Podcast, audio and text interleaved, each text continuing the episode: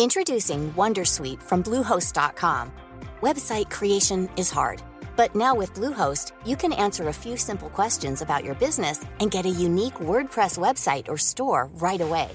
From there, you can customize your design, colors, and content. And Bluehost automatically helps you get found in search engines like Google and Bing.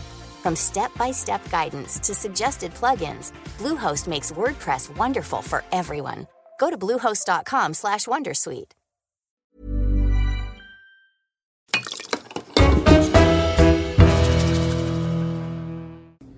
Hola, yo soy Mauricio Cabrera, creador de Storymaker y antes de Juan Fútbol.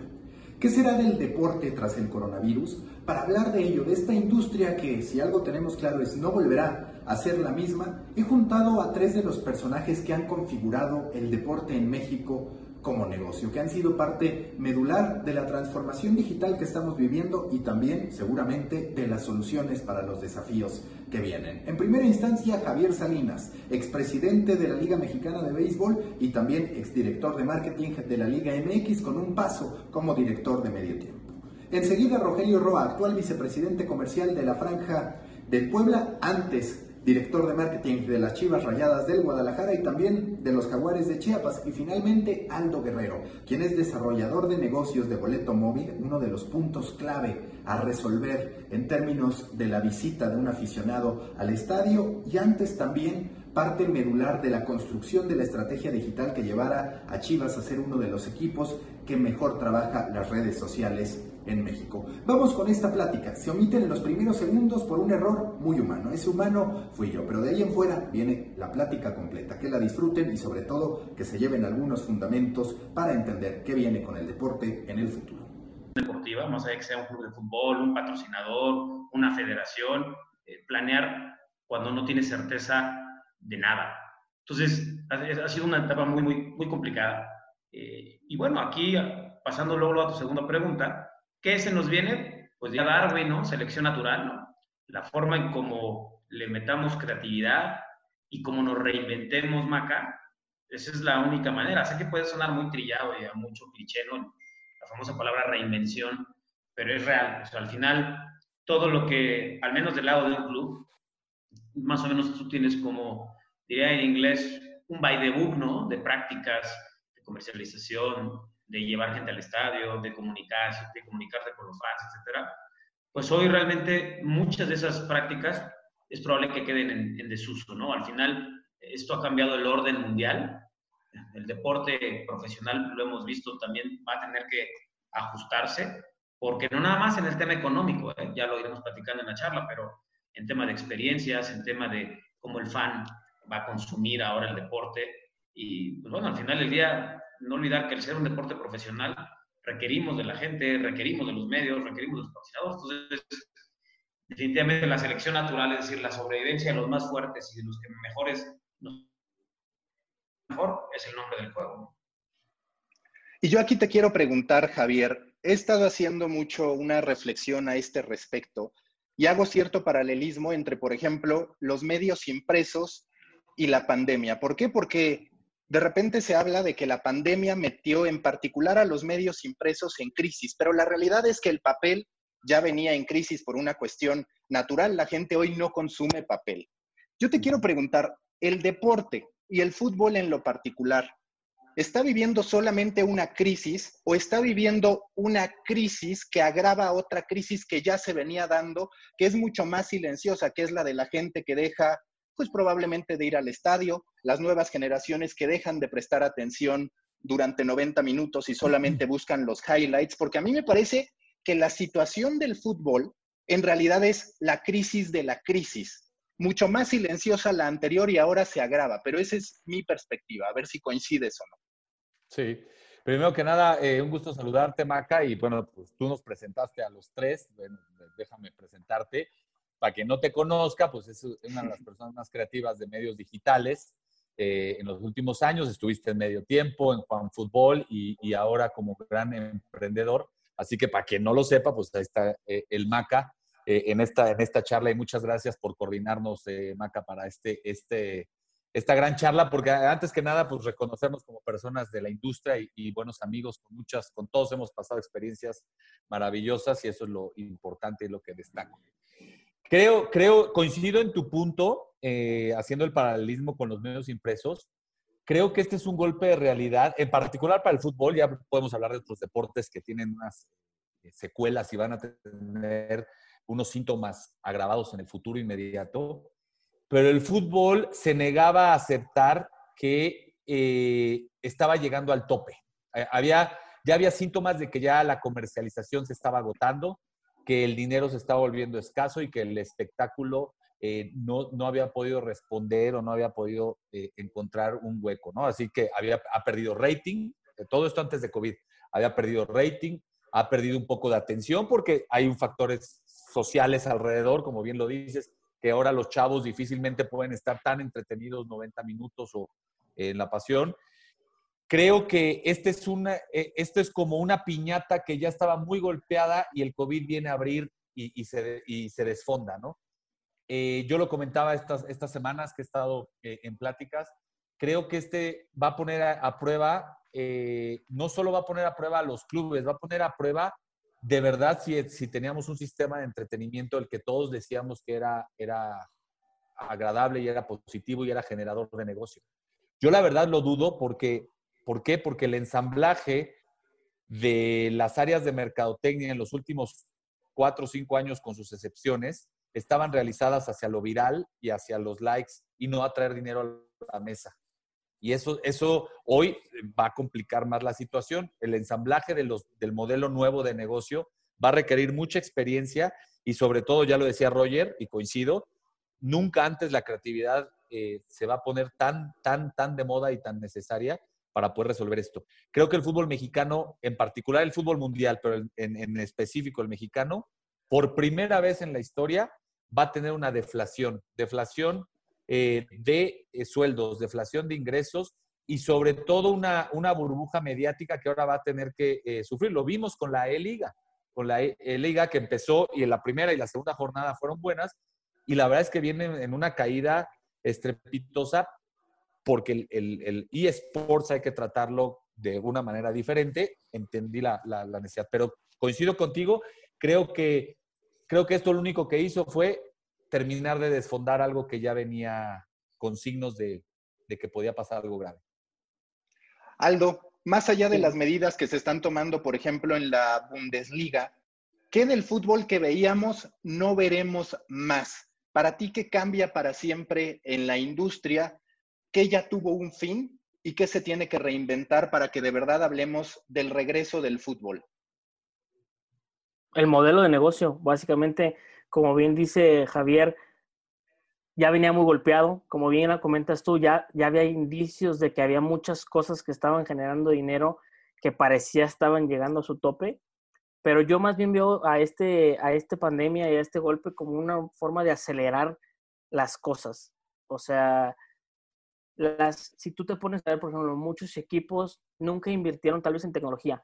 Invirtieron en redes sociales porque es gratis abrir un perfil en todas las redes sociales, pero nunca hubo una inversión real de los clubes, salvo muy poquitos, en tecnología, ¿no? Y hoy que cambió, pues que hoy tal vez los, las marcas de consumo ya no van a ser las más adecuadas para patrocinar a un club, ¿no? Hay otro montón de marcas que viven en la vida de los usuarios, en la nueva normalidad de los usuarios, que hay que ir atacar y que es exactamente tal vez igual que consumo. O sea, antes era, te, quiero el patrocinador de bebidas, ¿por qué? Porque todo está basado en esto y ahora puede cambiar radicalmente. Ahora podemos tener, voltear a ver otro tipo de, de patrocinios para otro tipo de objetivos con los cuales tal vez las marcas deportivas no están tan acostumbrados. Entonces, yo lo veo desde un punto de aceleración. Ahora van a tener que sí o sí invertir en tecnología, sí o sí invertir en desarrollar mejor talento que esté visualizando muy bien lo que está pasando para poder crear muy rápido este nuevo modelo de negocio y poder atacar muy rápido el nuevo mercado. Creo que eso es lo que ya no vamos a ver. Ya no vamos a ver el patrocinio tradicional, ya, ya no hay nada tradicional, ya estamos llegando a un punto en el que todo se tiene que hacer de cero. Tal vez yo no estoy tan convencido de reinventarlo, porque reinventarlo es lo que tenías, ponerle un moño nuevo o adecuarme cosas, es como hacerlo desde cero, ¿no? O sea, cómo esto que no existía, ahora cómo lo hago viable para, para mi club, para mi marca, para mis aficionados.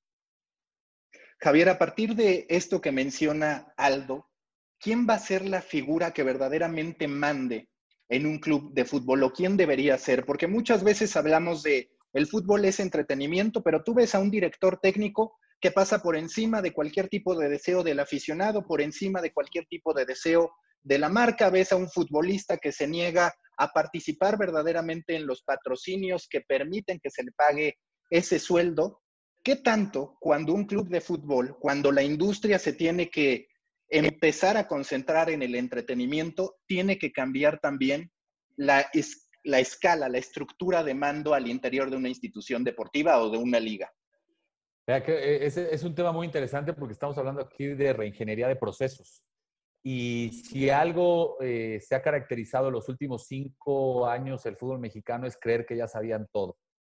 Eh, porque los últimos 20 se había generado tal cantidad de dinero que alcanzó a muchas cosas eh, para crear una estructura medianamente positiva, por así decirlo. Es una liga que opera al final muy bien, creo, pero que se había olvidado de vender, se había olvidado de escuchar al aficionado. Cuando tú le preguntabas a Nielsen, oye, pues ¿cuántos equipos te mandaron a hacer estudios? Pues había dos de 18, ¿no? Coincido plenamente con Aldo que esto va a acelerar un cambio que quizá se negaban incluso a decir que tenían que hacer, pero que sabían que venía. Correcto. Que es un nuevo estatus eh, tecnológico y, por supuesto, la ingeniería de procesos adentro, donde pues a lo mejor necesitas unos liderazgos que hoy no se tienen. Un liderazgo financiero, pero también mercadológico.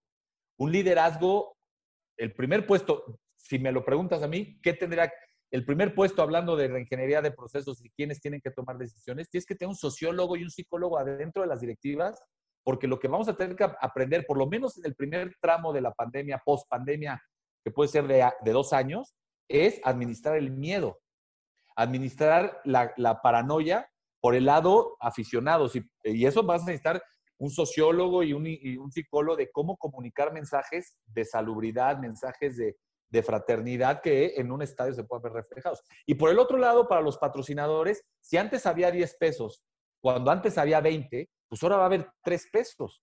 Entonces, ¿cómo le vas a hacer para hacer tú la opción? Entonces, pues pego lo que decía Rogelio en su primera intervención, la creatividad. Pero número dos, ¿quién va a ser el liderazgo interno? Para decirlo bien, decía, los directores técnicos a veces son el peor enemigo de, no del espectáculo, del aficionado, ¿no? Y, yo creo que va a tener que, que, si es un gran golpe de realidad, de lo que decía, el cambio ya se sabía que tenía que venir porque venimos saliendo de una era. Y coincido y para todas las personas que nos están viendo, tecnología no es invertir en redes sociales. ¿Quiénes son los equipos que tienen tecnología de boletaje? ¿Quiénes eh, usan la biometría? ¿Quiénes utilizan la tecnología en la administración?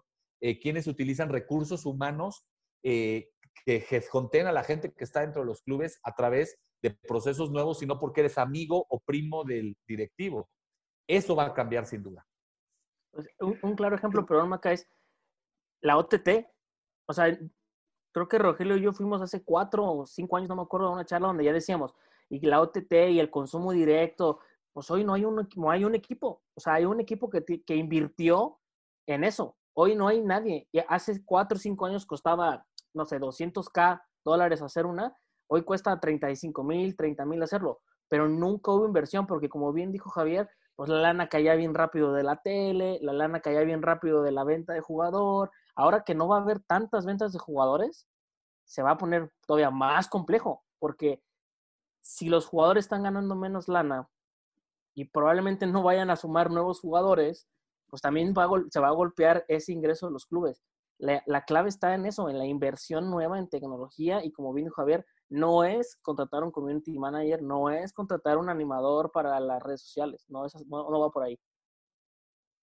Rogelio, ¿cómo trabajas para que de verdad se implemente tecnología, para que por otro lado haya una conciencia de la institución y para que se empiece a comprender algo que tú y yo platicamos hace poco como parte de un episodio de mi podcast, que tiene que ver con cómo el entretenimiento, y que esto fortalece lo que decía Aldo de, basta de estar pensando solamente en los patrocinadores habituales, en la cerveza, en el refresco, hay que buscar, hay que ampliar la categoría.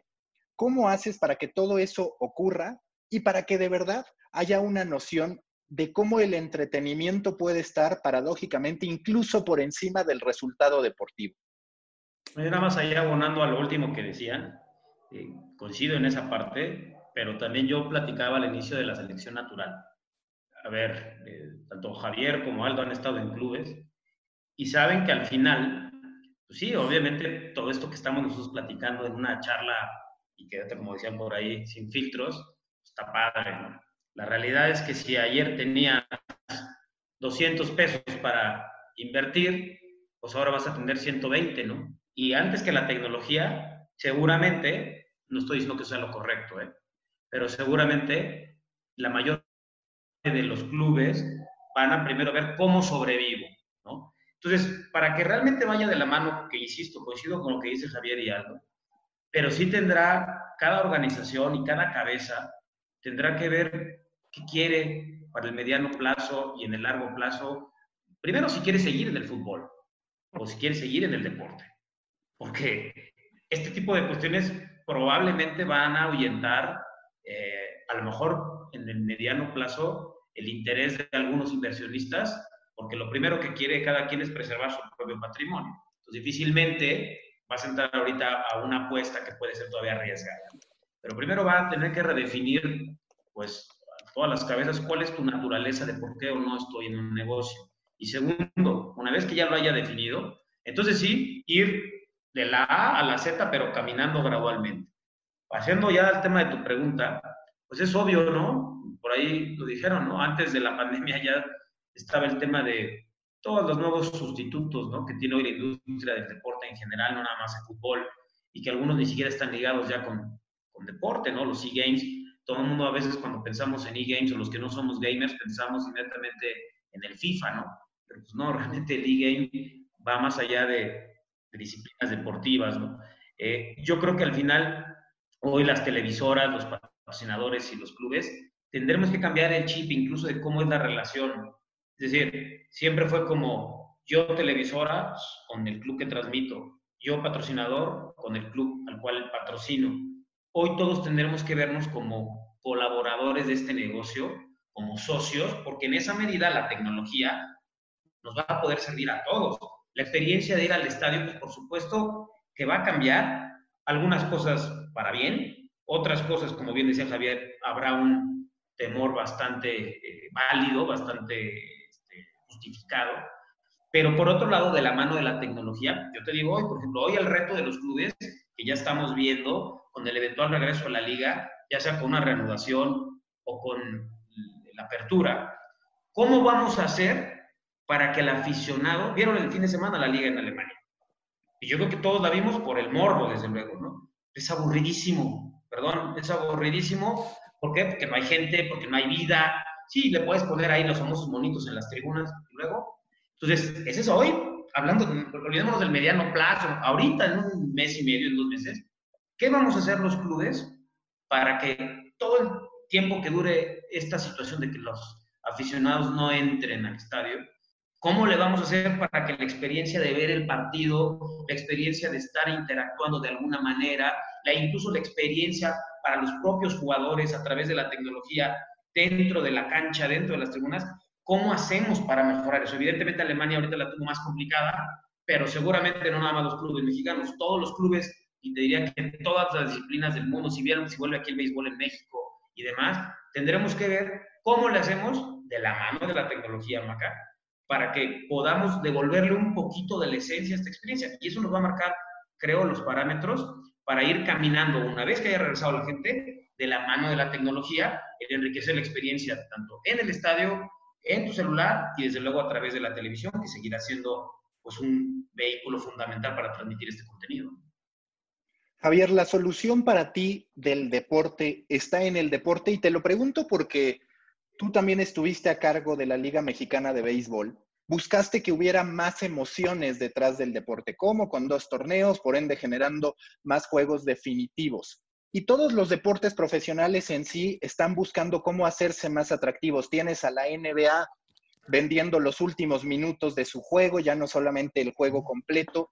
Pero la solución del deporte a futuro está propiamente en el deporte o tiene que venir todo lo de alrededor a rescatar esto que ya no se puede mover mucho por lo general, porque hay un tradicionalismo detrás del deporte como lo entendemos. Yo creo, Maca, que hoy deben de estar todas las ideas en la mesa.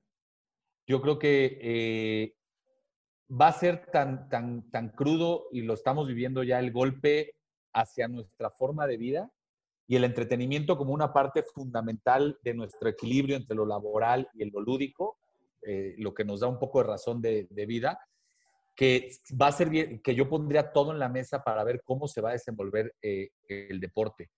Eh, yo, yo platico dos experiencias. La primera es que hace 11 años, que no fue ni cercano a lo que estamos viviendo, pero de alguna manera tenía los síntomas, que fue lo de la influenza. Jugamos dos juegos a puerta cerrada y sentíamos que el mundo se había acabado.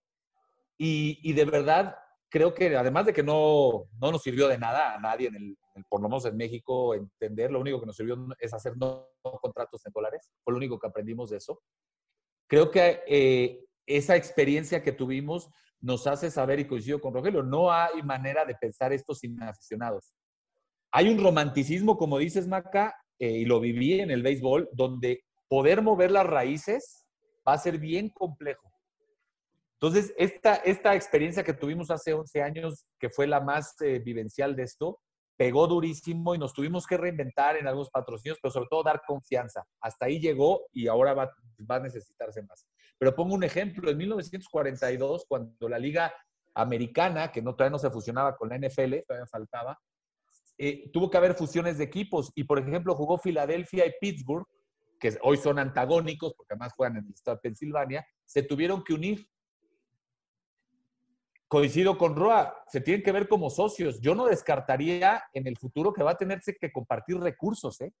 Recursos humanos, por ejemplo. recursos recursos eh, de, a lo mejor ofrecer paquetes comerciales entre equipos para ir con una marca y hacer más sólido esto. De ese grado del cambio que tú hablas, eh, eh, Maca, está. Y estamos hablando del fútbol que genera el 75% del patrocinio deportivo en México. Y Aldo va a tener los números de cuánto genera el boletaje, pues es el que más genera al final en, masa en términos deportivos, los conciertos porque que generan un poco más.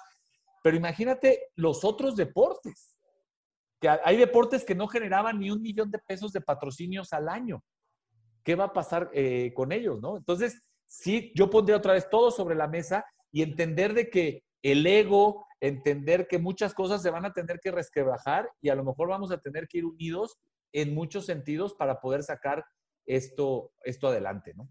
Por eso yo ahí, perdón, Maca, por eso yo ahí nada más corroborando lo que dice Javier, para mí es muy importante, de verdad, no nada más de cualquier propiedad deportiva, de un patrocinador, de un broadcaster. Primero, a ver, entender cuál es mi lógica dentro del negocio del entretenimiento. O sea, ¿qué, qué busco? Primero, a lo mejor nunca nos hacíamos esa pregunta, porque para tú poder, como bien dice Javier, empezar a trabajar como socio realmente, de igual a igual, optimizando recursos económicos, humanos, con una televisora, con un patrocinador, primero debes de contestarte esa pregunta, ¿cuál es mi razón de ser? porque a partir de ahí ya puedes caminar. Porque de verdad, habrá patrocinadores que simplemente los va a ahuyentar, pero también, como bien decía algo, ¿no?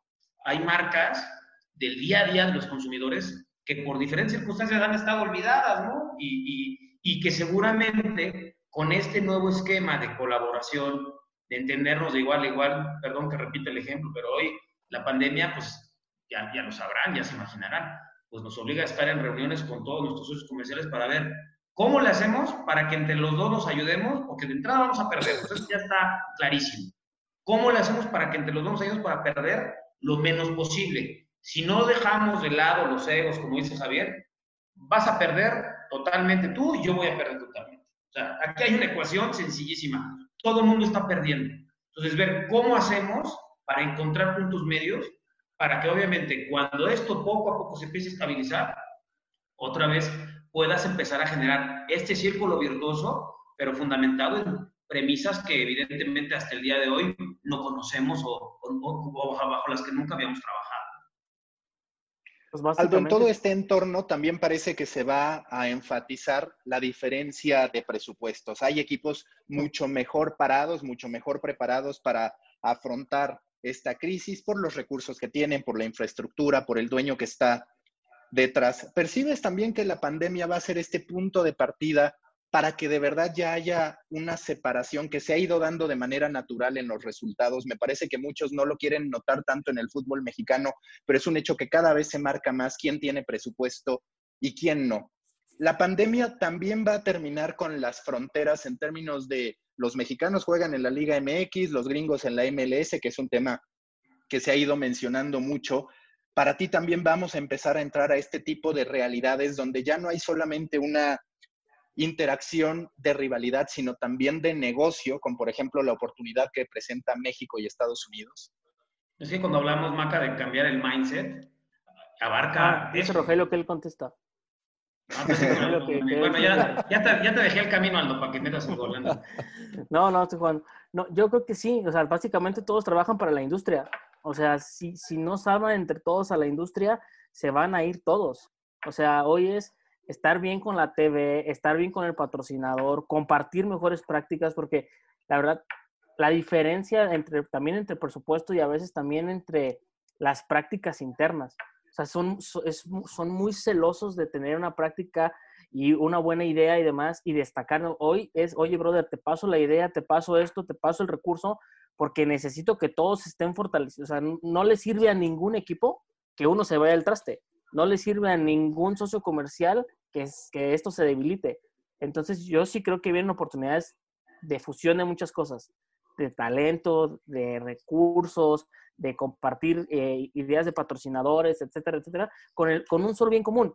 Hace rato Rogelio decía, vamos a sobrevivir, sí, hay que sobrevivir, pero la mejor forma de sobrevivir es creando alianzas que tal vez estaban fuera de la idea de, todo, de toda proporción de esta industria. Nunca te hubieras imaginado que a lo mejor dentro de poco Rayados y, Tigres anuncien un patrocinador en conjunto. Hoy, si lo tienen que hacer, lo van a tener que hacer. No va a haber otra forma tal vez de salir. ¿Por qué? ¿Para qué nos estamos peleando por A B si, los dos lo necesitamos? Entonces yo sí creo que pueden venir muchas cosas así, Maca, en el, en el afán de, de esto, de sobrevivir, pero además cimentar algo para que de ahí toda, toda crisis trae buenas oportunidades. Esto va a pasar en algún punto y, ahí sí viene otra vez la selección natural. Quien mejor se arme, quien mejor talento humano tenga dentro, quien, mejor, quien mejores profesionales tenga dentro de su institución para leer lo que viene, son los que van a empezar a repuntar. Eso es para mí súper interesante porque puedes tener mucho dinero como los equipos del norte, pero si no te cimentas en tu talento interno que te haga crecer y te haga leer la nueva era que va a venir, pues esto, el que no tenía tanta lana, tal vez con muy buenas ideas y con muy buena creatividad y con muy buena su tecnología, se le va a poner a para la grandote, al menos para, para la generación de dinero, ¿no? Javier, ¿qué tiene que vender la Liga MX? ¿Cómo tienen que venderse hacia los aficionados los equipos de la Liga MX? Porque calidad, ya sabemos que en Europa hay más y que hay un aficionado muy globalizado. Entretenimiento, sabemos que el fútbol está golpeado.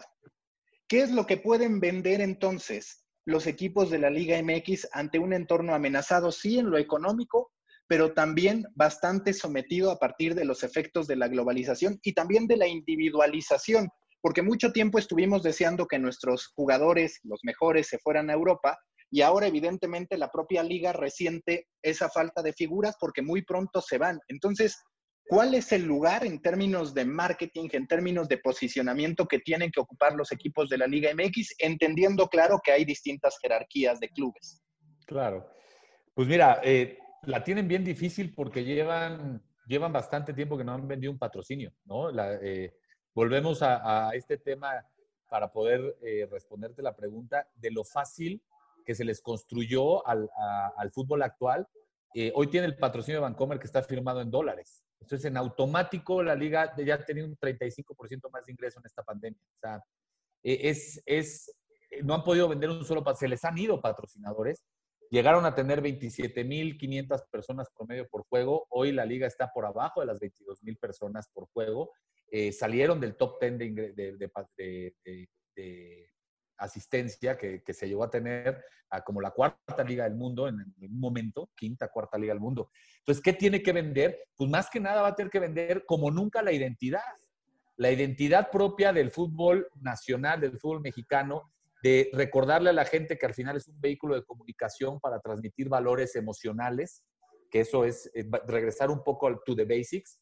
Eh, eh, bien Roa decía, no hay, hoy los libros van a quedar obsoletos, coincido plenamente, pero mientras descubres qué vas a tener que hacer, pues que se bajen de los dos tabiques que están parados y van a tener que descubrir lo que se descubrió hace 25 años, hace, después de los cachirules, después de, del 2000, después de la creación de la Liga MX en el 2012, y regresar a entregar un producto que lo único que nos identifica es la identidad porque hay ricos, hay pobres, hay jugadores más o menos, hay jugadores malos, y hoy lo único que nos va a poder identificar es la identidad, y van a tener que regresar a vender esa identidad. Hoy más que nunca, vender 18 equipos va a ser una llave de acceso a un dinero que está escaso para poder regresar un poco de, regresar esta, eh, eh, esta eh, deflación que va a haber en, en, la estructura. Porque hay que recordar que el fútbol mexicano genera 200 mil empleos directos y por lo tanto genera casi el millón de empleos indirectos. Es decir,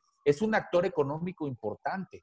O sea, no solo hablamos de, supervivencia de marcas, sino hablamos de supervivencia de empleos cuando hablamos de la Liga MX, incluso de la propia Federación Mexicana de Fútbol. Entonces, ojalá puedan aprender rápido, pero bien lo decía Aldo, y, yo también lo, lo reafirmo, mucho de lo que va a tener que pasar aquí y el éxito de varias empresas deportivas va a ser el capital humano que tengan invertido previamente. Y, un el tema. el ensamblaje de, las áreas de comerciales en los últimos cinco años había estado enfocado en cómo carajos ganamos más followers. Y se le, como ya el dinero estaba, había un sistema muy redundante, muy, muy tradicional, y luego llegó caliente, que ha salvado, ha sacado las papas del horno a varios. Entonces, pues como que estaba medio fácil el tema. Hoy, el capital humano de experiencia, eh, eh, sólido, innovador, preparado, va a ser la diferencia dentro de los equipos. ¿Qué van a tener que vender? Identidad y creatividad. Y yo quiero sumar ahí, si nos vamos a enfocar en qué van a vender, totalmente de acuerdo con Javier. Yo quiero enfatizar en el cómo lo van a vender. O sea, cómo lo van a vender. El hecho de que hoy hayan perdido la cantidad que hayan perdido que, de, de aficionados en los estadios es un, es un gran síntoma o un gran indicador de lo descuidado que tienen ciertas unidades de negocio.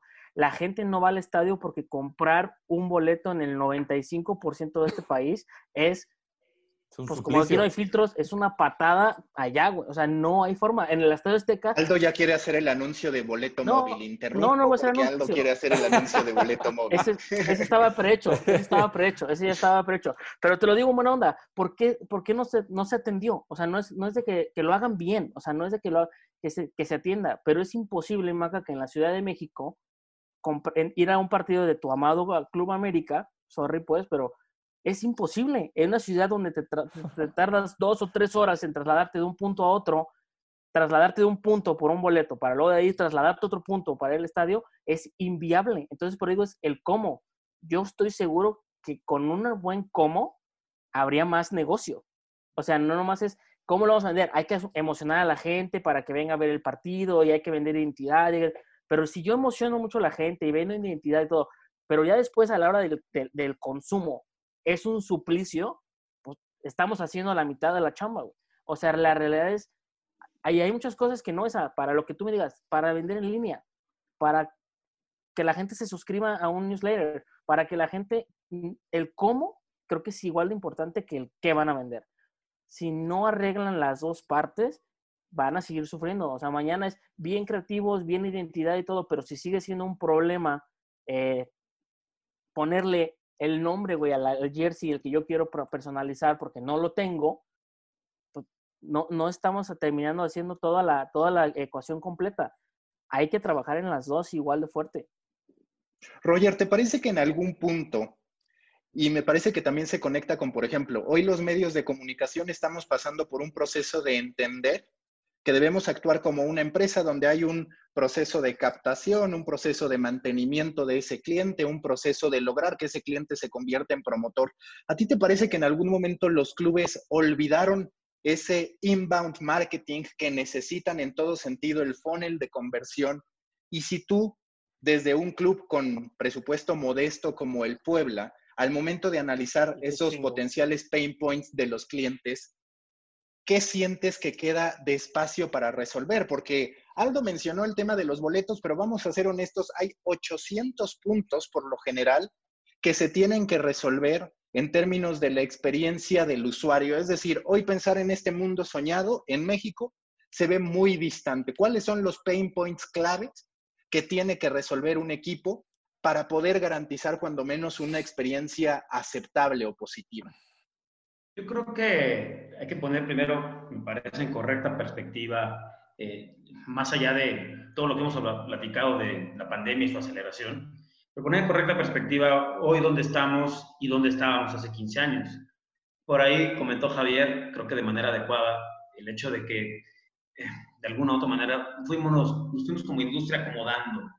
Pero también creo que dentro de lo positivo, y Javier no me va a dejar mentir, Hoy los clubes de fútbol en México, más allá de que la gran mayoría son muy ejemplares o nos ven con muy buenos ojos en el resto de, Sudamérica, sí creo que hoy en términos generales, insisto, habrá sus excepciones, pero hoy eh, ya están mucho más profesionalizadas muchas áreas de los clubes a como lo estaban hace 15 años de entrada. O sea, obviamente sí hay muchísimo aún así por resolver, pero desde luego si tú ves y haces un rápido escaneo por todos los clubes, al menos en la primera división, y yo te diría que incluso dentro de los que la hora extinta, o ya no sé cuál es el estatus de la liga de ascenso, pero había una estructura, una estructura donde te había perfectamente definido quién hace marketing, quién se encarga del game day, quién vende, quién comunica, etc. Entonces ahí, de entrada, creo que sí vale la pena también abonar a la mejora en prácticas que hace 15 años. Javier no me vas a dejar mentir, mediados de los 90, finales de los 90, cuando tú arrancaste, no tiene absolutamente nada que ver el manejo de los clubes, a ti tocó dirigir el tema de marketing de la liga, creo que en ese sentido lo estarás de acuerdo. Ahora, de lo que dices, Maca, referente al tema de las asignaturas pendientes, coincido con Aldo, las formas son exactamente, son muy importantes, de nada sirve que tengamos todo eso, si ya en el delivery que le llaman los gringos al consumidor lo haces mal. ¿Cuáles son los principales retos? Eh, a diferencia de lo que pasa en otras partes del mundo cuyo mercado es más alto en volumen y en valor. Aquí hay situaciones donde a veces los clubes estamos rebasados, pero con todo eso tenemos que ver cómo le vamos a hacer. O sea, te pongo un ejemplo, ¿no? El caso de Puebla, ¿no? Puebla es un equipo cuyo estadio no le pertenece a la institución, Morelia es un equipo igual que no le pertenece a la institución. Entonces hay muchas cuestiones que para que tú pudieras redondear la experiencia famosa, ya no hablemos de cuestiones digitales, la experiencia mínima donde tú puedas dejar tu coche en un lugar seguro y demás, ni siquiera lo puedes todavía hacer eh, o, está al 100% en la, la, potestad del club por serie de factores, ¿no? Entonces, yo antes, y de verdad, a lo mejor eh, es paradójico porque por un lado te estoy diciendo que los clubes se manejan mejor que hace 15 años, lo cual creo firmemente, pero por otro lado hay algunos problemas que son todavía de los 90, ¿no? O sea, el hecho de que tú llegues y no sepas ni siquiera dónde vas a estacionar tu coche el hecho de, como dice algo, que tú llegues y ni siquiera otra vez tengas que hacer una hora y media de fila combatiendo la reventa, buscando diferentes formas, que tengas el tema de los ambulantes, que tengas los baños sucios, o sea, parecería entonces que antes de irnos a cuestiones tecnológicas, tenemos todavía que seguir resolviendo cuestiones primarias. Entiendo que hay estadios nuevos, ¿no? Evidentemente no tiene nada que ver la experiencia en el TCM, en el estadio de Chivas, en el estadio de Rayados, que son estadios relativamente nuevos, con la del Azteca, con la del Cuauhtémoc, porque es, es, muy heterogéneo el asunto. Pero, repito, Maca, yo creo que sí, la tecnología es parte fundamental.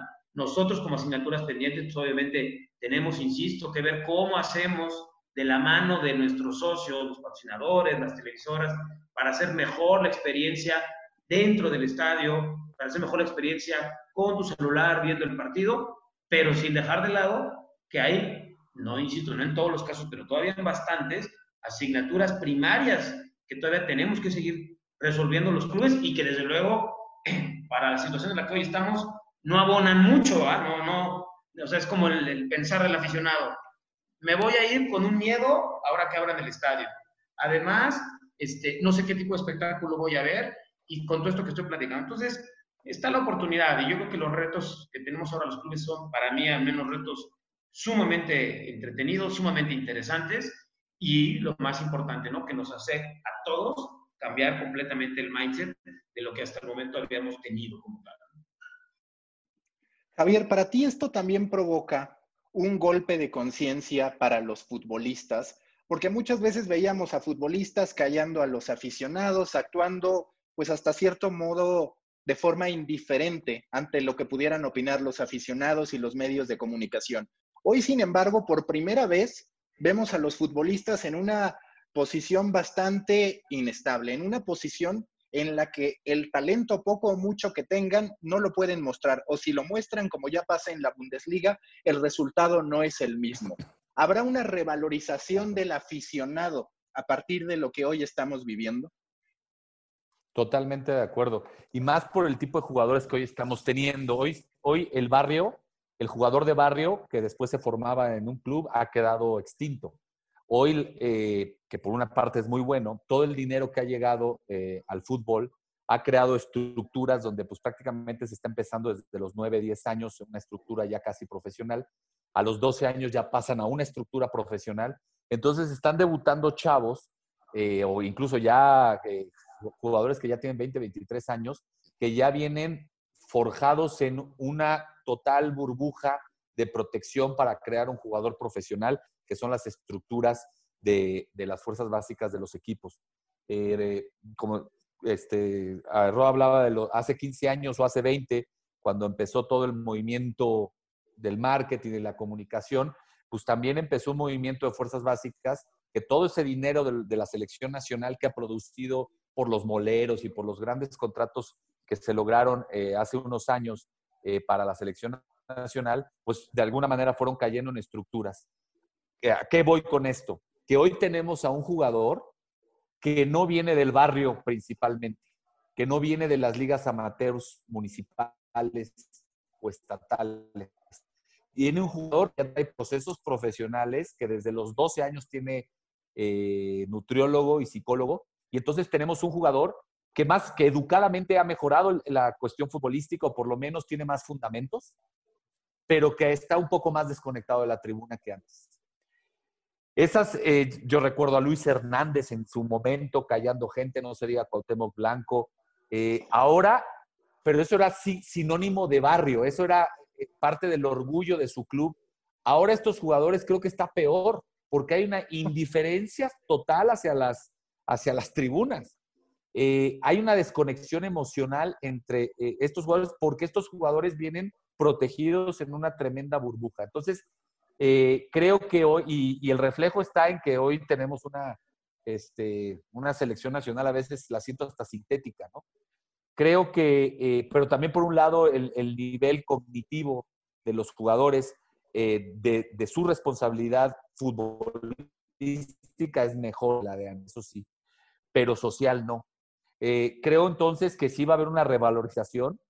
Eh, como digo, por primera vez viene una deflación en, los sueldos de los jugadores. En México, el sueldo promedio, por lo menos de los 18 eh, jugadores que iban a la banca, estaba ya casi rondaba el millón cien mil pesos mensuales. O sea, estaba el promedio de, los, de los planteles de los 18, ya, ya era el sueldo promedio. O sea, había jugadores que no, que no, que no participan ni el 50% de los, de, de los minutos en un torneo y ya ganaban contratos de casi un millón de dólares al año. Entonces, creo que esto va a ajustar, es la parte buena de la En promedio, perdón Javier, ¿qué, ¿qué reducción percibes que se dará? ¿Qué ya hay de facto un 30%. De facto ya hay un 30%. De facto. Por lo menos el primer año. Creo yo que después del segundo año de después post-crisis, cuando esta, porque ahora no podemos decir que ya la libramos, ¿eh? No sé si los dos años hasta el 2023. Mi, mi análisis está fundamentado en el 30% y, y bien decía Roger la palabra inicial, selección natural. Va a haber jugadores que se les va a reducir el 15, pero se les va a regresar un 40 dentro de un año. Y va a haber jugadores que no les va a regresar ese salario ¿eh? del que tenían antes de la crisis. Va a haber una, una cuestión de que la calidad, por primera vez regresamos a que la calidad va a valer un poco más. Se va a estar revalorizando la calidad del juego. Y creo que esa es la donde va a tener que inyectarse el dinero. Porque además, eh, la competitividad que está teniendo hoy el fútbol en términos de espectáculo es brutal, brutal. Y Aldo no me lo dejará mentir, lo he platicado con él, eh, eh, él que se dedica al tema de boletaje, pues está, está brutal, que ya no, o sea, la, vender, vender un boleto para el fútbol está bien complejo antes de la pandemia. Ahorita va a estar doble, ¿no? Entonces, creo que la revalorización del juego y la calidad de los jugadores va a estar ahí. Y obviamente necesitamos jugadores más conectados con la tribuna, sin duda. Rogelio, me parece que hay también un concepto que empieza a ser absolutamente clave para los equipos, que es contenido. Eso que siempre se dejaba en manos de los medios de comunicación hoy se convierte en un activo. Tú empiezas a ver que, por ejemplo, en la liga ya se habla de que realmente se le va a entregar un paquete de contenidos a los medios de comunicación, sí en parte por las medidas, pero también lo cierto es que cada vez más los equipos se tienen que empezar a ver como productores de su propio contenido, con un, y eso ya lo veremos más adelante, un rol bastante incierto para los medios de comunicación, al menos eso me parece. De hecho, ya hace tiempo que muchas de las exclusivas, que muchos de los highlights de los equipos se van dando desde los clubes. Pero para ti, ¿es el contenido uno de los elementos clave para que la industria del fútbol y para que los equipos puedan comercializar mucho mejor? No, totalmente. Y ahí sí te digo que independientemente de la pandemia, sí creo en esta cuestión de lo que hemos avanzado, también hay que ser muy honestos. Y a lo mejor ahí respecto a ligas top en el mundo sí estamos todavía uno o dos pasos atrás, ¿no? Es decir, la visualización de los clubes como contenido, generadores de contenido per se, creo que hasta relativamente poco en México la hemos, la hemos entendido, ¿no? Al final, el que tú puedas ser una fuente detonante de contenido 24/7, en primer lugar, te va a poder ayudar a estar más en contacto y hacer todas estas cuestiones de engagement y demás con tu heavy user fan, ¿no? Al final, esa es parte fundamental. Y dos, la televisión va a seguir siendo la televisión, eso creo que todos lo tenemos claro pero sí es una realidad que en esta generación de contenido la parte digital pues juega un rol eh, muy, muy importante, ¿no? Entonces, entre más podamos nosotros, y perdón por ser tan reiterativo, pero es que sí es fundamental hacerlo de manera conjunta con los otros grupos de interés, la televisora, los medios y los patrocinadores, eh, poder generar de manera conjunta este tipo de conceptos que sean disruptivos, sí, que puedan contar historias y demás, pero yo lo que siempre he dicho y en los equipos en los que he estado, con una lógica de negocio. No se trata de ser disruptivo por el simple hecho de serlo, no se trata de generar contenido simplemente por generarlo, ¿no? Aldo y yo tenemos ahí unas muy buenas anécdotas cuando llegamos a Chivas, donde, pues sí, y perdón que lo diga, pero se generaba mucho contenido en la página web, ¿o no, Aldo? Pero la verdad es que cuando tú analizabas las métricas de cuántos y quiénes leían eso, pues realmente no, tenía sentido tener a ratoncitos de, biblioteca generando, generando generando contenido. Entonces siempre tiene que haber una lógica de negocio. Javier por ahí hablaba, yo no puedo hablar por el resto de clubes, este, probablemente muchos de ellos siempre estuvieron enfocados en ganar seguidores y demás. Yo sí te puedo decir que la óptica que un servidor y los equipos de trabajo donde yo he estado siempre hemos tenido es todos los esfuerzos en un club tienen que estar encaminados a dos situaciones. O me generas ingreso o me construyes marca si cualquiera de las iniciativas que me traes ni me va a generar el ingreso o ni siquiera me, me ayuda o me contribuye en el proceso de construcción de marca, no tiene ningún sentido que le eches a andar.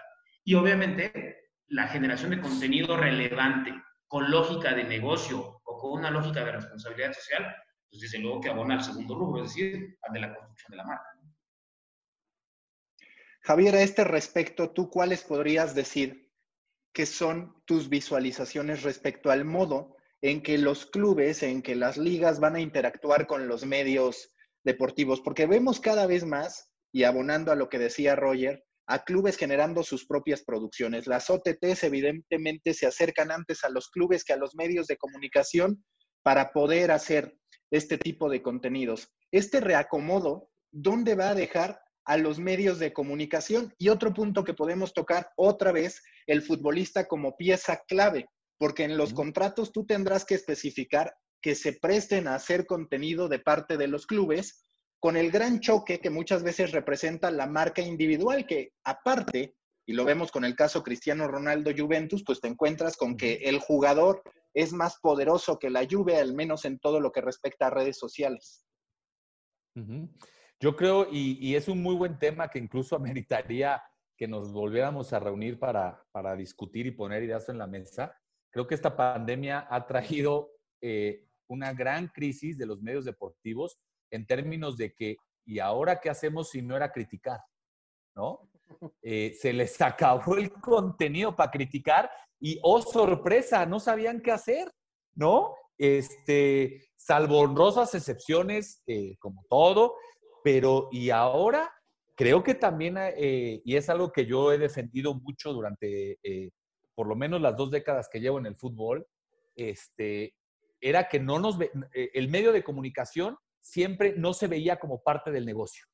Era siempre en un en general, e, e, en un estatus de juez, de juez omnipotente, pero no era parte de, decir, oye, los ingresos del fútbol entre el periodo 1999 al año, eh, al año pasado, el 2009, o sea, en 20 años, los ingresos del fútbol crecieron 4.000%, pero también los ingresos de los medios de comunicación. En la fuente periodística, los mejores reporteros pagados eran los de fútbol. O sea, eh, había una, eh, hay una simbiosis de negocio donde era crecer, crecer, crecer, crecer. Y ahora, hay, eh, creo que esta, esta pandemia también destapó algo que también ya se sabía, que era, ya, oye, déjanos de criticar y mejor crea contenidos, o critícanos, pero estudiale un poquito o, búscale eh, sea un periodismo más puro, más, más donde de verdad eh, extiendas la voz de, del público y la extiendas de una manera conocedora. Entonces, creo que hoy esta relación está muy interesante. Yo insisto, creo que la palabra clave, hay dos palabras claves que yo vería en, este, en esta eh, COVID. Ceder, todos vamos a tener que ceder algo, que no necesariamente es perder, pero sí vamos a tener que ceder de ambos lados, es decir, yo recibo dinero, pero también pago, entonces vamos a tener que ceder, ceder. Y la segunda palabra es eh, trabajo en equipo o llámenle cohesión. ¿Y por qué no? Imagínate que el primer equipo que haga, como lo decía hace rato Aldo, un paquete comercial Rayados Tigres con el norte o con multimedios. Porque es la única manera en que vas a poder ser atractivo. Creo que por primera vez vamos a tenernos que sentar a las mesas de igual a igual. Nadie es más que nadie. Y creo que los medios de comunicación, como voto online de este comentario, es, eh, creo que han tenido un mazazo en la cabeza donde el criticar por criticar lo que pasaba en la cancha ya no les dio porque ya no había cancha. Se cansaron de pasar los partidos más y seguimos cansándonos de, ver los partidos más importantes de los últimos 20 años. Eh, yo estoy cansado de ver el Masters 2016-2015 de golf, pero ¿qué pasó? ¿no? Y esto nos va a traer toda una revolución de, eh, de, contenidos, tanto adentro como fuera de, medios como de, equipos de fútbol. Es igual, es exactamente el mismo ejemplo que del equipo. El medio que se va a quedar fortalecido es el que tiene derecho, o sea, el que paga el derecho, no, no vamos a buscarle otra cosa. El que paga el derecho de transmisión es el que va a estar más beneficiado, el que va a estar más fuerte. El, todos los demás se tienen que volver a hacer de cero. O sea, porque era muy sencillo mandar a Juan Pérez a cubrir la fuente para que sacara dos preguntas y ya tenemos negocio. Ya sacamos dos preguntas, ya las ponemos en el noticiero, ya las ponemos en los medios, ya terminé. Ahora ya no vas a poder ir, ya no vas a poder preguntar sandeces, ni tonterías, ni cosas este, eh, obvias. Hazte de cero. Si no la marca ya es algo. Seas como te llames, marca chiquita, marca grande, marca fea, marca bonita, ya tienes una marca. Hazla de cero tienes acceso a, la industria. No necesitas ir a las, a las, a las fuentes, a, las, a los campamentos para sacar la nota. No necesitas mandar, puede, tienes la atención de la gente, ya tienes una marca, si lo vuelven a hacer de cero, tienen posibilidades, se tiene que acelerar su evolución. Estaban igual de cómodos que el modelo de muchas cosas. Era muy sencillo hacerlo como tienen, ya no está sencillo, hay que volver a hacerlo, se acabó. El que lo pueda hacer, como dijo Roger, selección natural, mejor talento, gente más preparada, gente con mejor visión de lo que está sucediendo, va a rehacer su medio. La que no, pues que le, que le vaya bien y, hacer otra cosa. Roger, esto también nos lleva a otro de los grandes desafíos, que hasta cierto punto lo mencionamos al principio, pero no a detalle, que son las nuevas generaciones. Porque digamos que yo todavía estoy dispuesto a pasar por cualquier tipo de incomodidades para ir a ver al equipo más grande de México, el América. Pero alguien... Ya vas a empezar. lo, que no puedo, lo que no puedo creer es que yo esté, yo esté en un chat chino americanista, ¿no? Continúa. Más allá de esa grandeza que siempre incomoda, lo importante que son las nuevas generaciones y cómo el fútbol y el deporte profesional parece ir en contra de lo que ellos consumen. ¿Cómo los vas a atraer o esto lo que requiere es una ampliación de la marca? Es decir, como Chivas que hoy tiene su esfuerzo en términos de eSports y busca tener aficionados que primero lleguen por eSports, que no necesariamente FIFA, y pasen por otro lado, cuando además ya se está viendo el primer gran, pues sí le llamo fracaso de la I-Liga, más allá de que lo aplaudo como experimento, primera, segunda jornada captando la atención, enseguida ya con un declive en rating, también con algunas cuestiones de apuestas que quedan abiertas, digo, está la verdad legitimada la sospecha. ¿Tú cómo percibes que el fútbol puede atrapar a las nuevas generaciones? Y si es con el propio fútbol, o si en definitiva va a tener que recurrir a otras actividades que conviertan al equipo de fútbol en una marca que como una parte de sus universos tiene el fútbol. Mira, el otro día que platicábamos en corto, te decía de entrada en el tema de la I-Liga, que yo también igual aplaudo el esfuerzo. Yo, eh, yo, no estoy en la liga, seguramente si hubiera estado en la liga hubiera actuado de la misma manera, ¿no? Eh, obviamente hay un aprendizaje y tiene que ver con que eh, nosotros tenemos experiencia gestionando fútbol, y pues no es, no es, nada sencillo de repente de la nada que te avienten al ruedo a gestionar e-games, ¿no? O sea, ahí es un gran aprendizaje y bueno, las personas que créanme que han hecho, independientemente de algunas situaciones como las que tú comentas que pueden ser muy polémicas, eh, la gente, los clubes hemos hecho un esfuerzo muy importante contra el reloj y bueno, siempre como todo habla, habrá muchísimas cosas por mejorar. El tema de los nuevos mercados, ¿no? el tema de los niños, pues yo creo que no es una problemática del fútbol, ¿no? yo creo que es una problemática de todos los deportes en general, ¿no?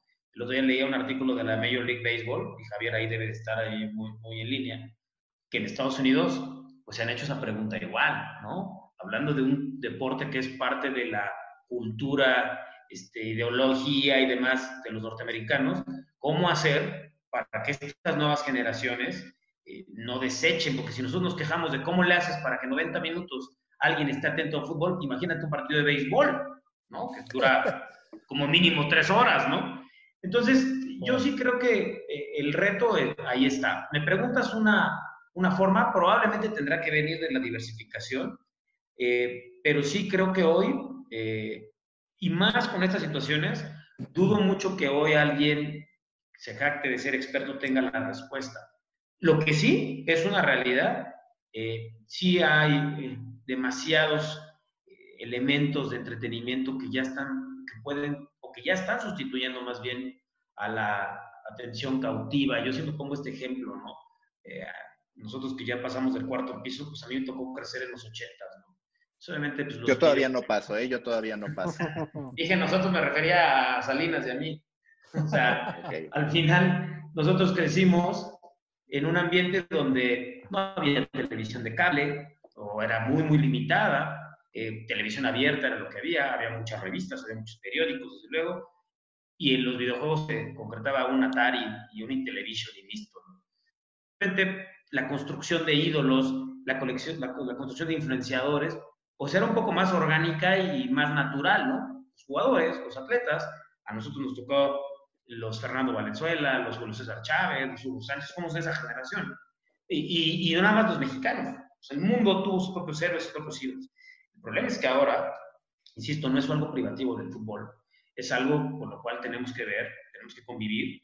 Y sí, probablemente, te repito, Maca, puede ser una, el que ahora también la NBA están sacando su línea de e-games y, todo este asunto, pero también creo, y, y hablando un poco del tema del nivel de juego, que en la medida en que el espectáculo sea interactivo, que el espectáculo que tú puedas ver en la cancha, insisto, dejemos de lado el fútbol, cualquier espectáculo deportivo, sea un espectáculo donde te la pases bien, donde además puedas tener esta cuestión donde te sientas parte de, ya sea en una arena, en un estadio o viendo en la televisión, y te haga, te abrace ese espectáculo, tendremos más posibilidades de sobrevivir. Aún así, el otro día, Aldo, ya me gustaría que nos pudieras compartir rápidamente tu experiencia, Aldo que tiene un niño de 9, 10 años, me decía, ¿sabes qué?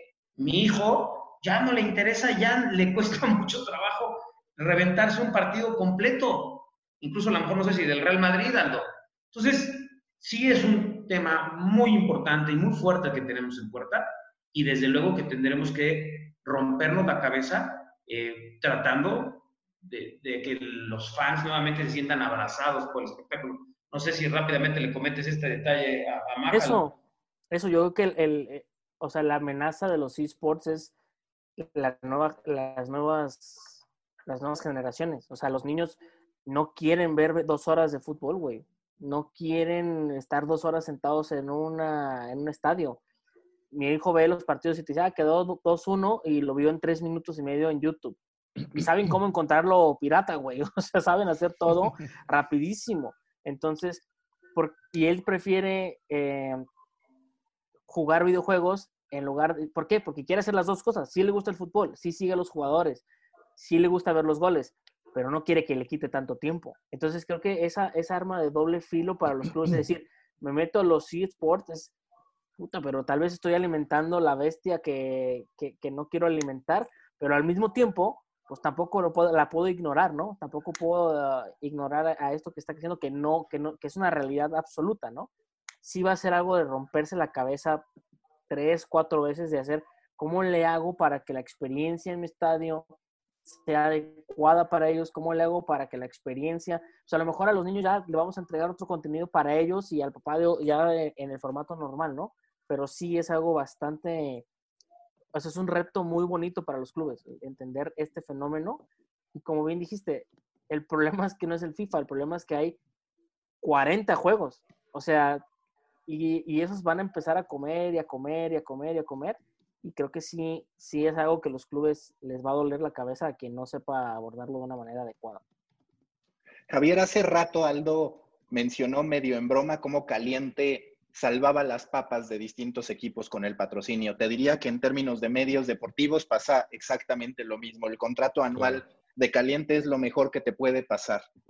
Pero también es cierto que hay una gran, gran tendencia en el deporte estadounidense y también en ciertos países de Europa, que es la participación abierta de las apuestas como un generador de interacción. Incluso DAZN, su CEO, mencionaba, pues es que en algún momento me gustaría que a través de mi propia OTT, mientras está la transmisión del juego, la gente directamente con su control remoto pueda hacer apuestas. ¿Por qué? Porque hay un elemento ya de engagement mucho mayor y de interés mayor al del simple aficionado que vea un equipo que al final, vamos a ser honestos, no repercute mayormente.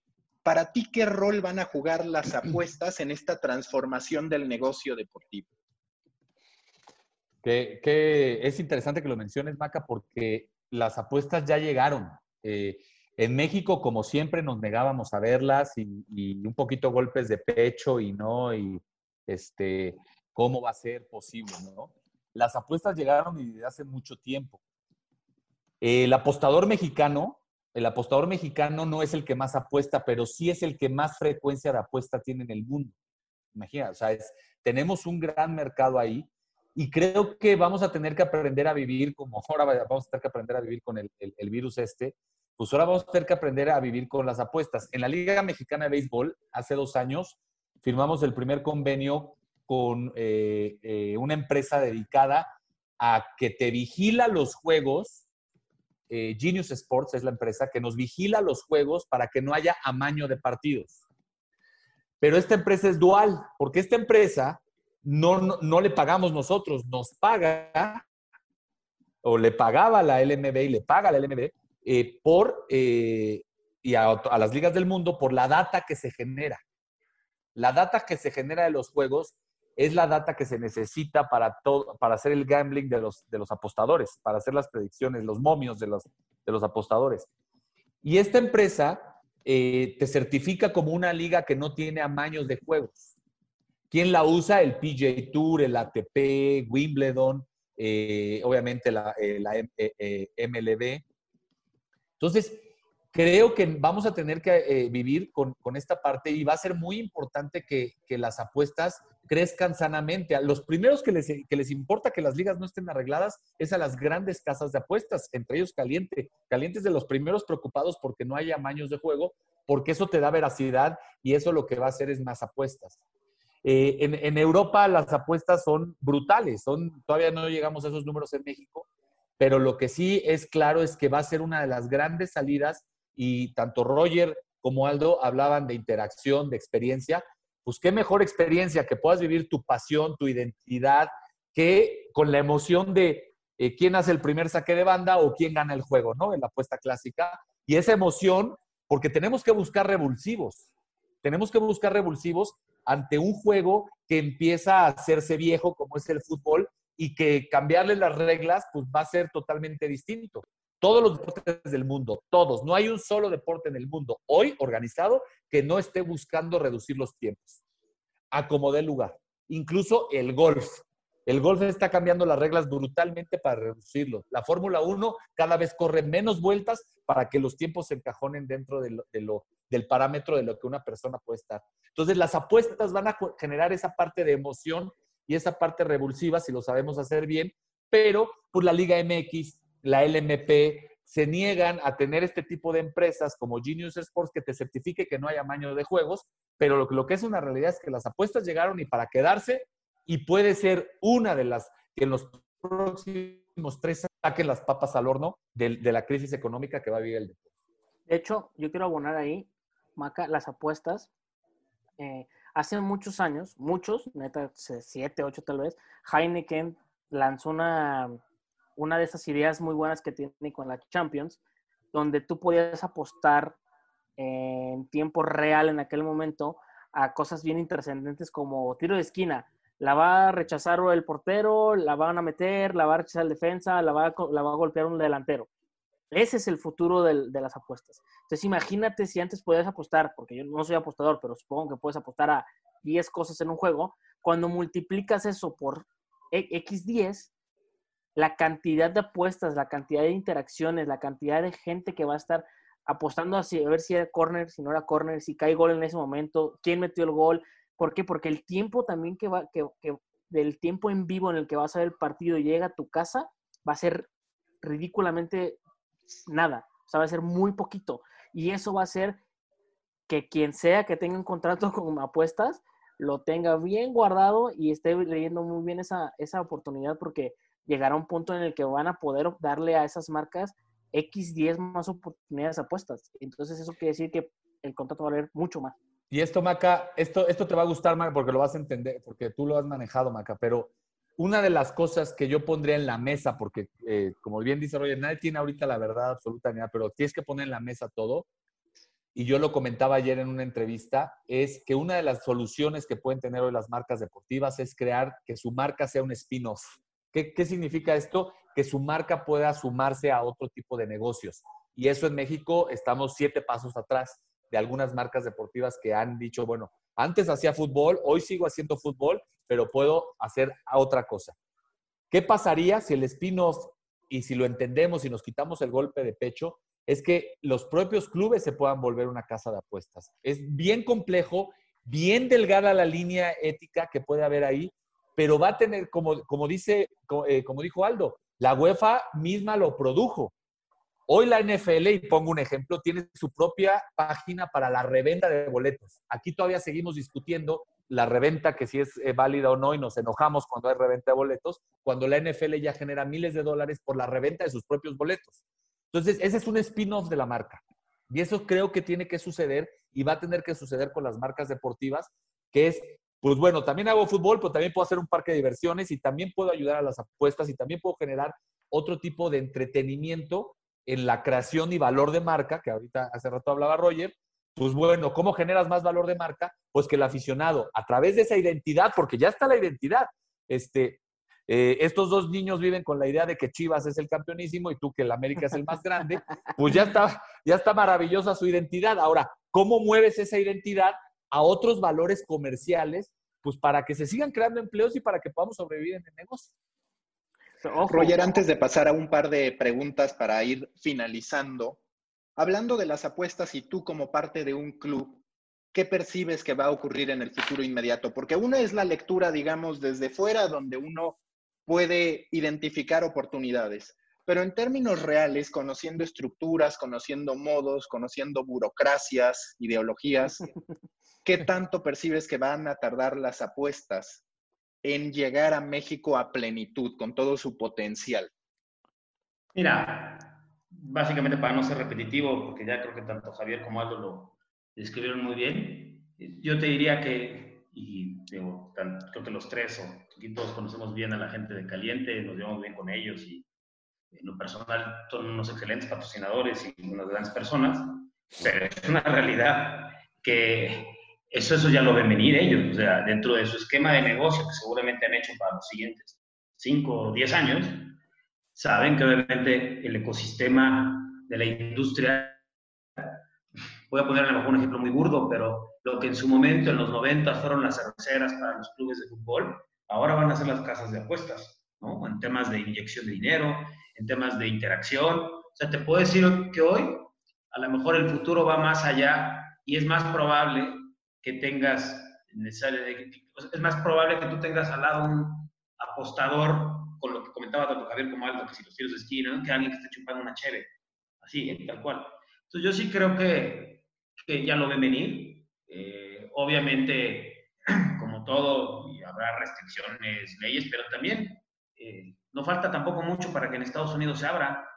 Y, y, eso, cuando en Estados Unidos se abra de manera abierta mercado de las apuestas, va a ser un efecto cascada para el mercado mexicano. Entonces, sí, o sea, eh, obviamente los patrocinadores de Caliente fueron los que abrieron brecha y al final hay que reconocer que independientemente de los siguientes jugadores, por ahí hay otra casa de apuestas mexicana como van a ver, pero en general, pues Caliente es una empresa mexicana y demás, pero se van a dejar venir de una manera importante. Además, recordar que independientemente de todos los retos, todo lo que hemos platicado en este tiempo de la liga, a ver, México es un país muy atractivo para invertir en el fútbol, para inversionistas extranjeros.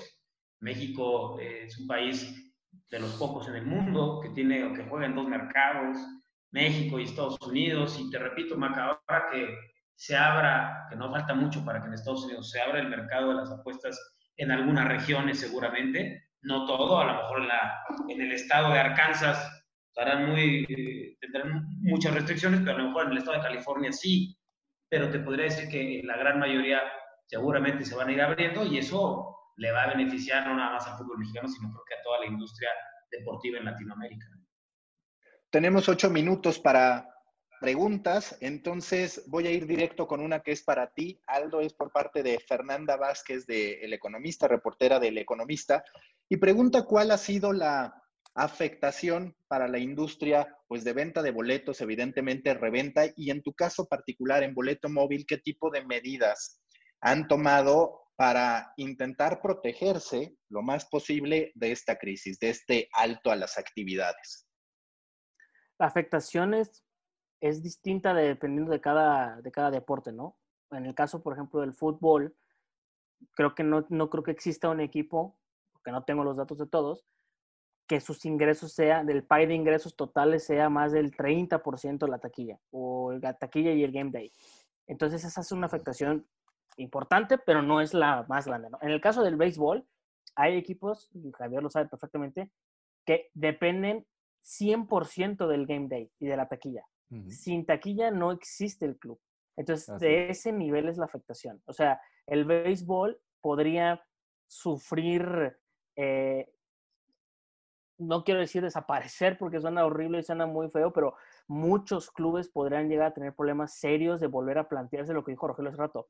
¿Queremos seguir en esto? O sea, después de, lo que está pasando, porque en el béisbol es muy duro. Nosotros en el tema en el tema de, de boleto móvil, la realidad es que estamos en cero, o sea, no, no hay forma de vender eventos, pero sin embargo lanzamos una función para que los aficionados puedan comprar eh, boletos de 2021. El caso muy claro es de la serie del Caribe, que como tú bien sabes, la serie del Caribe para los beisboleros es como la final de la Champions, creo yo, más o menos. Y ya la gente lo puede pagar desde hoy eh, en las comodidades que los usuarios puedan. en el medio que quieran. Pueden pagar en efectivo, pueden pagar con débito, con crédito, con PayPal. No hay plazos forzosos, no hay absolutamente ninguna. La única regla es tienes hasta tal fecha para liquidar tu lugar y se te entrega tu boleto al final. Fue algo que, que nosotros hicimos ahora y que ha resultado. O sea, obviamente los ingresos no son los que normalmente tendremos presupuestados, pero vemos una ventana ahí, ¿no? Vemos una ventana de que cuando esto empiece a, a, a certidumbre, porque como dijo Rogelio hace rato, la incertidumbre es lo que no nos deja avanzar. Si tuviéramos una fecha de salida, planeamos sobre la fecha de salida. La verdad es que cuando esto vaya avanzando, y entonces, no sé, se defina, no hay partidos y se abre tal, tal, tales, tales ligas para tales fechas, ahí podemos lanzar esta función para que los equipos apoyen a sus aficionados, porque hay que, hay que estar claros que el aficionado va a estar muy, así como ellos están golpeados, el aficionado va a estar igual de golpeado en el bolsillo. Entonces, la mayor cantidad de facilidades para que el aficionado no lo sienta tanto, para mí va a ser clave. Entonces nosotros tenemos eso y eso es algo que, estamos, que ya estamos usando y en Mazatlán ya lo están, lo están usando. Javier, si de por sí estamos sufriendo con la Liga MX, con la primera división, ¿qué lugar en la conversación pueden ocupar el ascenso o la Liga de Desarrollo o la Liga Femenil, por ejemplo, donde hay un tema de sensibilidad y de responsabilidad social, pero que siendo honestos, los números no dan. ¿Qué va a pasar con todas estas divisiones? Y tú que conoces a fondo el fútbol mexicano, al aficionado mexicano, ¿qué tanto caben de verdad como un negocio que pueda perdurar? Híjole, Maca, yo eh, tocaste, estás tocando fibras muy sensibles porque yo veo un panorama, por lo menos en los próximos 18 meses, eh, como dice Aldo, cuando ya haya una fecha de salida, a partir de ahí 18 meses, eh, donde todos estos modelos de negocio que se estaban tratando de hacer, la liga, la liga femenil, que tardó prácticamente 10 años en dar, eh, salir a la luz, este, pues están muy retados. Yo lo veo muy negro el panorama. Si va a haber deflación en la Liga MX, que eh, en, el, en el juego grande, digamos, en el, pues imagínate acá, ¿no? Ya había jugadoras que estaban empezando a ganar este, 50 eh, mil pesos este, por ahí pues yo creo que esto va a tener que tener una pausa, ¿no? Y vamos a regresar un poco a, un eh, semiprofesionalismo en algunos casos, porque no cabe, o sea, hay que, hay que recordar que también hay cosas que, por más que podamos meterle inteligencia de negocio, inteligencia emocional, pues hay un tamaño de país y hay un tamaño y hay un, hay un nivel de inversionistas y hay, o sea, se venden, se venden este, 100 millones de cocas eh, al, al, al, año, ¿no? No, no se venden más, eh, por así decirlo. O sea, y todas las marcas tienen un techo. Y hoy la diversificación de sus, de sus, eh, de su pay de, de diversificación marketing, el patrocinio cada vez se achica más, pero también se achica más al deporte, pero se está ensanchando. Hoy vemos marcas que antes no veíamos, como Roche France, que de repente está patrocinando la Arena Ciudad de México, y vemos marcas que antes estaban en el fútbol y hoy están patrocinando festivales de vino, porque hoy las experiencias sensoriales pues van más allá de lo que nos creíamos dueños, los que llevamos 30 años en el deporte, trabajando únicamente para el deporte, diríamos los dueños de la pasión. Y no es cierto. Hoy este, los festivales de vino, un festival de música, pues están generando más dinero que propios equipos. Yo aplaudo mucho el tema de la, del ascenso, porque el ascenso se estaba convirtiendo en un caldo de cultivo para lavado de dinero porque no había dinero. Entonces, eh, creo que eh, bien, lo, eh, bien lo comentas, es una gran, gran interrogante, pero sobre todo un panorama muy negro y creo que, va aquí va a tener que ser muy cuerdo. Vamos a sobrevivir, vamos a tratar de que sobreviva la gallina de los huevos de oro y después vemos qué pasa en el establo. Porque si matas a la gallina de los huevos de oro, lo demás va a dejar de existir automáticamente. Roger, si quieres complementar esta pregunta y también profundizar en lo que te ha ido preguntando Eduardo Melgoza, respecto a si hoy tendría mucho más sentido el pensar ya en unos derechos de transmisión colectivos, y es que suena lógico porque a falta de dinero más vale ponerse de acuerdo y convencer a uno o dos que se atrevan a estar intentando que distintas marcas se atrevan a hacer una inversión. Es más desgastante, no necesariamente tienes un buen resultado, pero si quieres ya lo contestaste escrito, profundiza para con eso terminar. Mira, nada más complementar lo último, yo creo, y aunque suene muy trillado, solamente quien no toma decisiones no se equivoca. Eh, solamente el tiempo y los contextos económicos, sociales, dirán si las situaciones que hoy se han puesto sobre la mesa, en el tema que platicaba Javier del ascenso y demás, si fueron las más indicadas o no. Yo en lo particular coincido mucho en lo que dice Javier, ¿no? Ya para no eh, entrar más en el tema. Y de lo otro, pues son, o sea, otra vez, ¿no?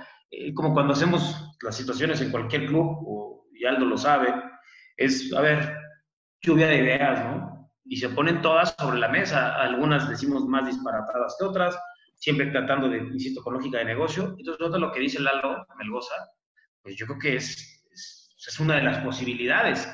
Evidentemente, por ahí también hablaban, ¿no? En una pregunta, eh, si también a lo mejor esto puede acelerar una posible fusión con la MLS, ¿no? Yo creo que, insisto, vamos a tener que salirnos de la caja, y eso es salirnos de la caja, o sea, es realmente hacerlo, no es nada más de dientes para afuera, ¿no? Desde empezar a tratar de generar ingresos compartidos a través de derechos de transmisión, desde tener una fusión con una MLS o con otra competición, la competición, etcétera. Entonces, cualquier idea creo que en este momento eh, no hay que descartarla. Desde luego, no todas las ideas podrán llevarse a cabo por lo complejo, por, eh, porque la situación mexicana es diferente a la de este, Argentina o la de Estados Unidos y demás. Simplemente decir que, ya para cerrar, Maca, eh, yo insisto, esto es de selección natural. Eh, creo que los que tenemos la suerte de estar en la industria, tenemos hoy primero un trabajo que mucha gente quiere, este, la silla que uno ocupa es envidiada por mucha gente y por eso lo mínimo que tienes que hacer es agradecerlo trabajando afanosamente. Y dos, los que también tenemos la suerte de estar en la industria, pues el compromiso es mayor. Y el compromiso es mayor no nada más con los que te contratan, el compromiso es mayor con la gente, el compromiso es mayor con los patrocinadores, con las televisoras. Y, y bueno, pues al final tenemos que ver cómo lo hacemos porque jamás imaginamos que nos iba a tocar vivir una cuestión como la que estamos viviendo y como bien dijo Aldo, cualquier crisis va a representar oportunidades. Una última intervención de cada uno. Javier, la tuya la voy a dirigir porque me han estado preguntando, ¿ahora qué estás haciendo? Tienen la curiosidad de entender ahora qué estás haciendo o a qué te estás dedicando. La gente ve muchos medios, Maca, quiere chismear. Quiere ah, chismear, sí. Es lo que aprende la gente de ver esos medios. Sí. Sigo dentro de la industria del deporte. Este, después de la pandemia, este, voy a anunciar dónde estoy. Estoy en, un tema de e-games también. Estoy en un tema, sigo en un tema de béisbol. Estoy en tema de fútbol a nivel internacional. Este, sigo dentro de la industria del deporte porque pues es mi industria, la industria del entretenimiento. Y también estoy en un tema, de temas digitales, eh, de, desarrollo digital e incursionando en un tema también de la construcción, ya como, de, un side business muy interesante pero sí, mi, mi core business sigue siendo y, trabajo en Centroamérica con, con, el fútbol, trabajo con el béisbol y trabajo con los e-games. Eso es principalmente las tres cosas que estoy haciendo dentro de la industria. Tú, Aldo, un último mensaje que quieras dejar respecto a lo que tú estás haciendo, a las oportunidades que identifiques y en términos generales a lo que visualizas para el fútbol en el futuro cercano? Pues el mensaje es rehacer las cosas, insisto. O sea, y rehacer las cosas se, significa el organigrama, tal vez. O sea, significa rehacer las cosas y decir qué nuevos profesionales necesitamos para, para poder darle salida a esto que está pasando, ¿no? Eh, creo que es muy importante que los clubes entiendan que yo entiendo, como dijo Rogelio Astrato, pues antes tenía 10 pesos, ahora tengo 7, no me pidas invertir pero reacomodar tal vez la inversión, ¿no? Ahora están gastando menos dinero en jugadores, probablemente no compren jugadores en un buen tiempo, entonces eso que se va a quedar ahí es para mí es imperativo que se, que se, que se invierta en nuevas tecnologías, en personal capacitado para eso, para que cuando esto pase y tengan que resurgir desde donde queden, lo hagan de lo mejor posible. Para mí eso es una, algo muy, muy importante que tienen que ver los equipos.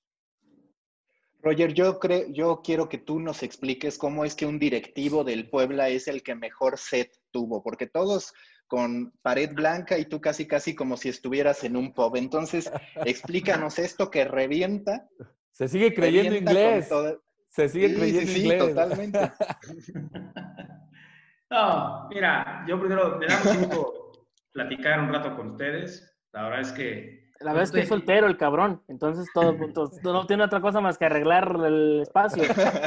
un día los invito, entonces, ahora estoy aquí en México, tuve hoy unas cosas aquí en México, estoy aquí en mi casa, en tu casa en México, y es un espacio que aquí, literal aquí es donde despacho cuando estoy en home office, pero un día vengan aquí nos echamos unas chéves porque está decorado en una onda muy inglesa. Este, yo digo, nada más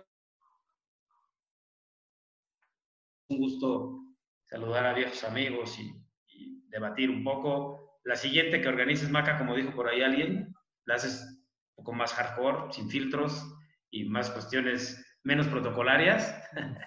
Pero la verdad es que agradecerles. Y yo como último mensaje, lo que dije al principio muy de manera espontánea, ¿no? ¿Está cabrón? Sí, sí está cabrón, ¿no? Y, y obviamente nosotros estamos hablando de algo en lo cual nosotros estamos inmersos. Pero si sentamos aquí a 50 personas que representan a diferentes 50 industrias, producto de lo que se está viviendo, pues cada historia tiene sus bemoles y hay un común denominador. Está cabrón. Ahora, también suena muy trillado, pero es, es real. O sea, todas las crisis van a generar oportunidades. Como todo en la vida hay pérdidas y ganancias. Evidentemente hay muchos patrocinadores, hay muchos clubes, hay muchos ejecutivos, muchas televisoras en el mundo que pueden salir perdiendo con producto de todo esto. Pero también habrá quien gane, ¿no? Entonces, creo que nuestra chamba, los que estamos en la industria y tenemos la suerte de estar en este maravilloso negocio, pues es ver cómo le hacemos para que eh, quienes nos pagan, a quienes nos debemos y sobre todo la gente, porque al final es importante de, no, no, olvidar eso, ¿no? Esto es un deporte, eh, este es el deporte profesional. La gente no, no puede sobrevivir esto si no hay un consumo de una entrada, de una camiseta, de un partido televisión. Entonces, que no perdamos de vista eso, ¿no? Y reinventarnos, reinventarnos creo que es el nombre del juego y tratar en ese sentido de ser del grupo de los que pierda menos y por ahí hasta existan plataformas para de aquí poder empezar cuando pase todo esto a cosechar y a ganar ciertas situaciones. La, la bueno, pues... filtro, la, perdón, la de sin filtro va a tener que ser con autorización manual, güey, porque luego la gente se va a sentir y, o nos van a putear. Entonces, la de filtro, cuando la hagamos, elegimos bien porque no sabemos qué va a pasar después, cabrón. Está bien. Pero mira, Roger editorializó bien. Está cabrón. Me parece que ese es el resumen de lo que hoy estamos viviendo todos, no solamente el fútbol. Roger abrió bien sin saber que ya estaba transmitiendo con el señor Salinas y cerró bien con el está cabrón. Entonces, Así vamos preparando la siguiente. Es importante mencionarles que van a poder ver el video, ver la grabación, escucharla también a través de mi podcast y esperemos próximamente también poder hacer otra reunión, quizás ya con el fútbol en actividad en cada vez más partes del mundo, con el deporte. Muchas gracias a todos y seguimos en contacto. Gracias, gracias a ustedes. Gracias. Oye, Maca, nos mandas la grabación para subirla a nuestras redes. Oye, Maca, ¿cómo carajos contestamos todas las preguntas que no pudimos contestar? ¿Van a guardarlas en algún lugar para contestarlas? Porque qué pena no contestar todas. Sí, tengo algunas de ellas, te las, te las guardo. Sepan que Aldo me pidió la organización de esta mesa, dijo, oye, ¿por qué no hacemos esto? Y así me puso a trabajar pero muy contento de poderlo Está bien, güey, para que, está bien, esta cuarentena trae malos pensamientos. Qué bueno que trabajaste un rato, Maca. gracias, gracias. Roger, ¿estás en boxers o, o sí no, no, completa? Bueno, muchas gracias a todos. Fue un gusto verlos. Gracias. Fue un gusto verlos. Bye. Hasta Bye. Bye. Bye.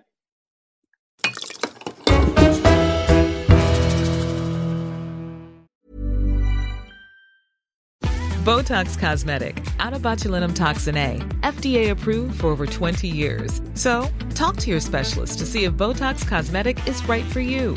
For full prescribing information, including boxed warning, visit BotoxCosmetic.com or call 877-351-0300. Remember to ask for Botox Cosmetic by name. To see for yourself and learn more, visit BotoxCosmetic.com. That's BotoxCosmetic.com.